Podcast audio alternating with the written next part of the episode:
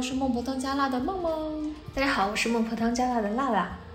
那还记得咱们去年的那一期，其实提到了我刚回老家参加各种那些相亲的时候遇到的那些奇葩。那当时呢，我们发布以后引起了很多姐妹的共鸣，就是她们也是遇到了这种奇葩的一些。对对对。那现在呢，就是经历了一年，我的相亲故事呢也还在继续，而且呢经验也还在不停的迭代。嗯。现在迭代之后的一个情况就是，我最近啊，就是像干上了那个 HR 的活儿，就没事儿就去见见网友，嗯，今天见这个，明天见那个，嗯，然后就是对，不愧是你，就是已经总结出了 HR 的经验，真的，你见多了以后，就是你心态其实也逐步会发生了一些变化，所以就总结了一些心得吧，算是，快跟大家分享一下吧，我觉得，就大家都是在经历这些，我就是。刚开始的时候，其实因为家里面，比如说像包括家里面介绍啊，或者说朋友介绍，就是你资源毕竟是比较有限嘛。还有就是还有很多是死于那种，比如说让你去转了这个微信之后还不一定加，加了以后不一定有后续。然后我自己就是会在一些网络呀什么的，就是那些 APP 上面去认识不同的人嘛。然后刚开始的时候，就是认识的时候还不太好意思，就是约吃饭，就总觉得要在网上去多熟悉，多铺垫铺垫。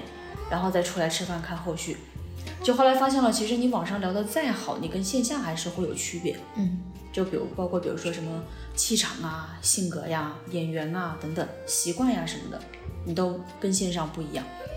而且现在还有好多那种是这样子的，就是现在很多年轻人都是这样，就是线上的时候哇，他就是很活跃，哎，对对，他线上的时候很感觉好像他应该是那种性格特别好、特别开向开朗的那种，结果到线下以后就。就是那种就很社恐，嗯，确实会有这样。我我有时候会发现，就是你别说男生了哈，女生有时候在我的朋友圈和我互动很活跃的，我觉得我都觉得我们已经是那种 close friend，然后线下见面的时候反而就是他的那种那种态度和给我的感觉就是生了一种不一样生疏的感觉。我说嗯，我们在线上。不是吧？聊得很那个很嗨吗？怎么会这样呢？对对对，结果线下不见面还是不一样，对吧？对对对，所以还是得去见。对对对对对对对。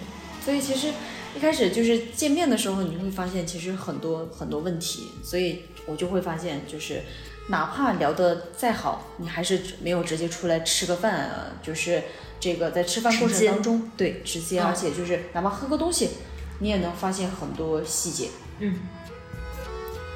确实是这样子，而且我觉得有一些很多现在大龄男生女生，或者是不大龄的男生女生，都愿意缩在这个互联网的这种保护壳下面，对对对，然后就其实，在那个下面，其实他们才是真正的自己，对。但是，一到了现实生活当中，就变成了另外一个样子。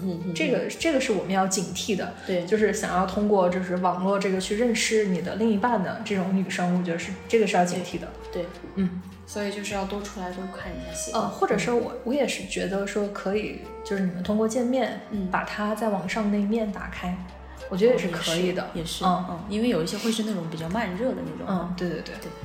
然后我就是在吃几次饭之后，就会发现，就是你会发现很多问题，一个就是比如说消费观念，有的时候会有点不太一致。我之前相亲遇到过一个网友，就是我还没去，他就已经把那个菜点好了，三道菜。而且我到了以后发现，就是三三份非常少、非常小的一份素菜，一份是那个裹了那个这个面粉的肉，其实相当于就是它把蛋白质变成对变成那个碳水了嘛。还有一份还是这样的肉煮的一个汤，就三小份，然后就特别少。我就觉得我当时到了以后觉得就很奇怪啊，第一次遇到那种就是你跟女孩子吃饭还不要问别人意见，哎，自己的还点好了。然后关键是吧，点的就是分量又还挺少的。我们在吃吃吃的时候，到最后的时候，他发现菜都已经吃完了。他问我，他说我们要不要还再加点菜？我说不用了，晚上吃的少。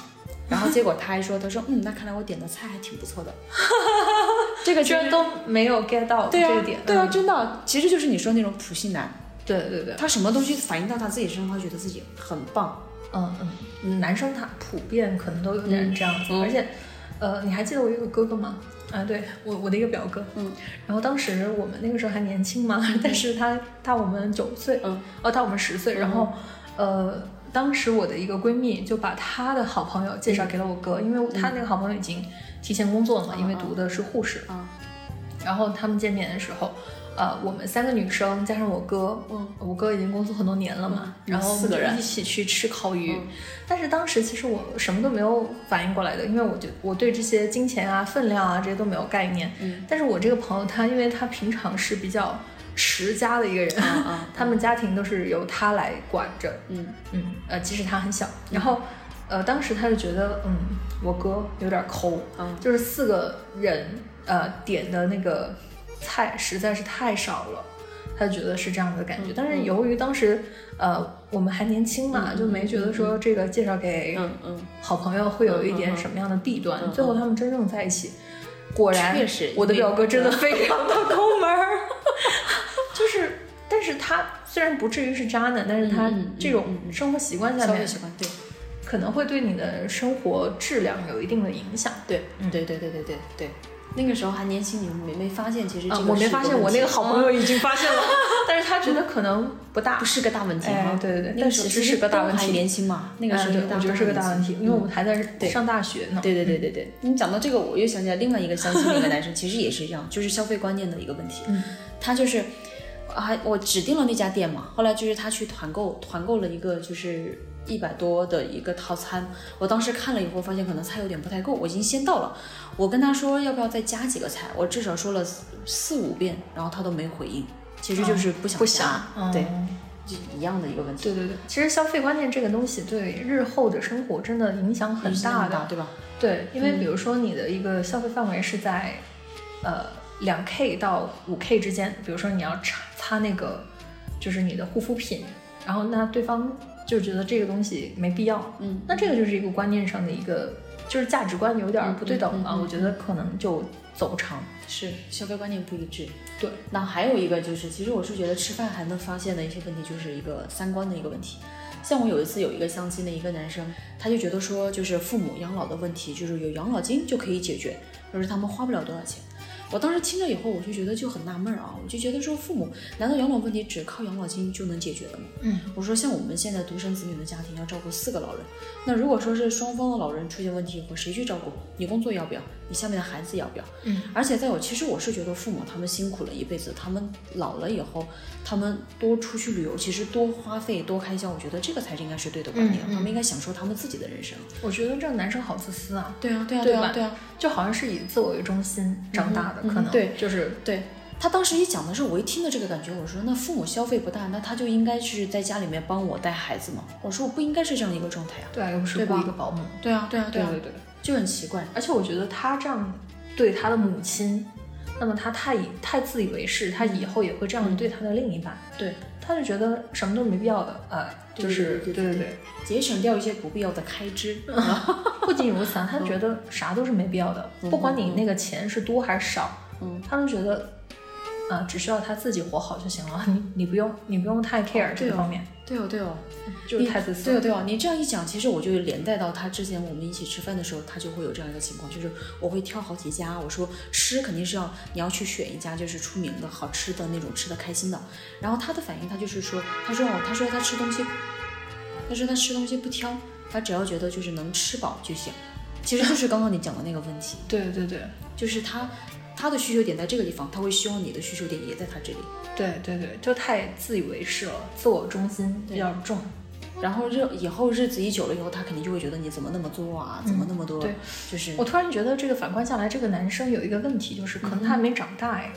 就是嗯，我我前两天听了那个台湾大学欧丽娟老师的一个演讲，就是很久很久以前的一个演讲，是讲到，呃，这是呃，他是以呃《红楼梦》当中的呃几个人物，然后他们嗯，就是有一个节点，就是每个人其实都有一个人生的节点，就是突然就会长大，就是在那个节点之前，我们都是很自我中心的，在节点之后才会考虑到旁人，才会呃去呃稍带考虑一下别人的感受和别人说的话那是否正确。嗯。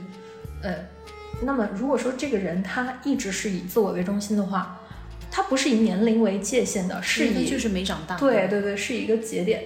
这种节点呃可能会出现在重大的事情发生之后，嗯也可以、也可能会出现在就是呃爱思考、爱反思的人会更容易、更早的出现这个节点。那么这个人可能他没有长大的话，以后你会跟他生活的话会很累。对对对，嗯，你讲到这个，其实我又想到当时也是有一个细节，我记得我也是跟你讲过，他找那个店，我第一次遇到这种情况，就是发定位过去，正常都能找得到嘛，你找不到你可以嘴巴问嘛，对。他不停给我打电话，就是在哪里，就是这个店到底在哪里，应该怎么走。我直接电话里面我就说了，我说你问个路人比打电话问我要给你强吧。我跟你说，往左走，往右走，人家当时的人直接就可以给你指了，对吧？对啊嗯我当时我就觉得这个人好笨啊，有点瓦特吧。笨的人。对啊，我也是啊，我就觉得很瓦特。我第一次遇到这样的情况，你你有嘴呀，大哥。对，嗯你这么说就是，确实是没长大。嗯嗯嗯，就是太依靠别人了，可能也是父母吧，母亲可能保护的太强。对对对对对，是妈宝。他当时他跟我说他是老来得子，就是他爸爸四十几岁才生的他，一切现在这不是都通了，对吧？对对对，我觉得 啊，这不行，这不行。对啊，而且其实其实也还是他，我觉得他还有一种不自信的一个状态，也是他跟我说，在见面之前他就觉得说好像他配不上我，然后他就他就直接直接就是跟我说说那个，要不他把他的那个体貌特征跟我说一下，我远远的就是看到，如果觉得不合适，我就直接走掉。嗯，我说这是个什么状态？我说我都答应你了，我说那我们好歹吃个饭啊。我说我又不是那种看外表的那种人。我说我前面我都跟他讲过，我对于男孩子的要求是什么，我没有一项是在外表上。嗯再怎么样就是大家吃个饭交个朋友啊。他就到这种程度，当时我就我就觉得这个饭其实可吃可不吃。嗯，那我觉得这个人真的是极度没有自信哎。嗯哼，嗯，但是其实有时候确实哈，我跟另外一个朋友讨论过，就是说，呃，就是三十加以后的女生，可能是因为太优秀了生下来，当然或多或少有自己的问题，比如说大家不愿意再将就啊，不愿意为你而改变什么的。对，但是三十加之后，剩下的男生。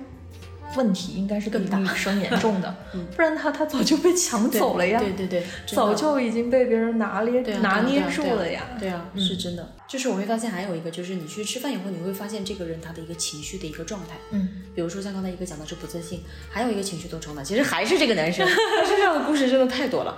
我跟他去吃饭，我们去吃那个涮羊肉的那个铜锅，蘸的是麻酱嘛。然后他就说，哎呦，他说这个。一开始我选了其他方，他说不想吃。后来吃了这个以后，就是有那个麻酱，他就，哎呦，他吃不惯那个麻酱，又换成了那种就是中式的那种蘸料嘛，对。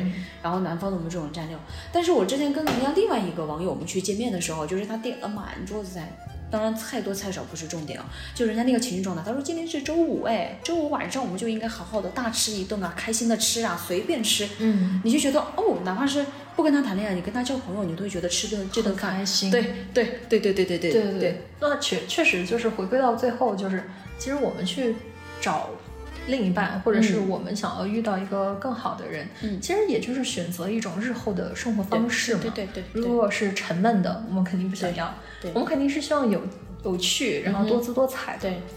而且就是哪怕说就是一种比较积极的这样一种状态，我觉得其实都是需要保持的。嗯，所以其实我就会觉得说，像相亲以后，我就发现万物皆如相亲。确实，就是嗯，就是其实就是对呃万事万物的一个考察吧，对对对考量。对嗯对对对。然后比如说，你看像像我们找工作一样，也是我们要先看一下这个，比如说这个企业的实力啊。然后实力的话，放在相亲里面来讲，就是看他父母嘛，他的过去。对对对。然后第二就是可以看这个单位的前景，就是看这个男孩子他本身他将来的一些发展啊，他自己的性格三观啊，能不能走得更远。对。包括还有就是去看这个企业氛围，企业氛围放在相亲里面来讲，就是你跟他相处，或者说他跟他父母相处的这种模式氛围，对、嗯你喜不喜欢？还有就是还可以再选的，还可以再看的，就是其实就是第四个点，就是互选的一个过程。嗯，找工作其实也是一个互选的一个过程。我们相亲也是，你相中他了，他不一定相中你，这个就是很大的一个问题。没错。嗯，而且包括其实像我们买东西也是，也是你要去考察他各方面的一些这个适用性啊等等，你不能说买东西买回来以后你就放着，那当然那个是便宜的便宜的东西其实都还好，但是你婚姻你不能赌上这样的一生。对，反正就是到婚姻这一块儿了之后，我就建议广大的女性朋友们要理智，嗯对，要理性的去考量很多方方面面，就是不然的话，这样子会让自就是少一个后悔的机会吧。对对对对，别让自己后悔，因为有时候原宁宁可自己过，也不要选了一个拖后腿的搭档嘛。对，是吧真的？真的是这样，所以你就会觉得说，所以现在很多女孩子、男孩子其实也是这样，单身的话，他们会选择，如果说二一加一没有大于二的话，那我还不如就是一个一，因为有的时候一加有可能还小于一。对啊，嗯嗯，比你多。对比上你自己的这样一些生活，其实还不如你就自己的就是这个做好你自己。嗯所以就是这个志同道合，咱们找这个相亲的合伙人，志同道合其实才能走得更远。如果没有的话，就是也不要讲究，我们就做好自己，静待花开。没错，没错。嗯，好，那我们这期万物皆入相亲就到这里了。那如果你有什么相亲的故事跟我们分享的话，也欢迎你在在下面留言评论。嗯嗯，所以如果说就是大家不想相亲，或者说不想结婚也没关系，我们就独自采蓝。没错，Cheers。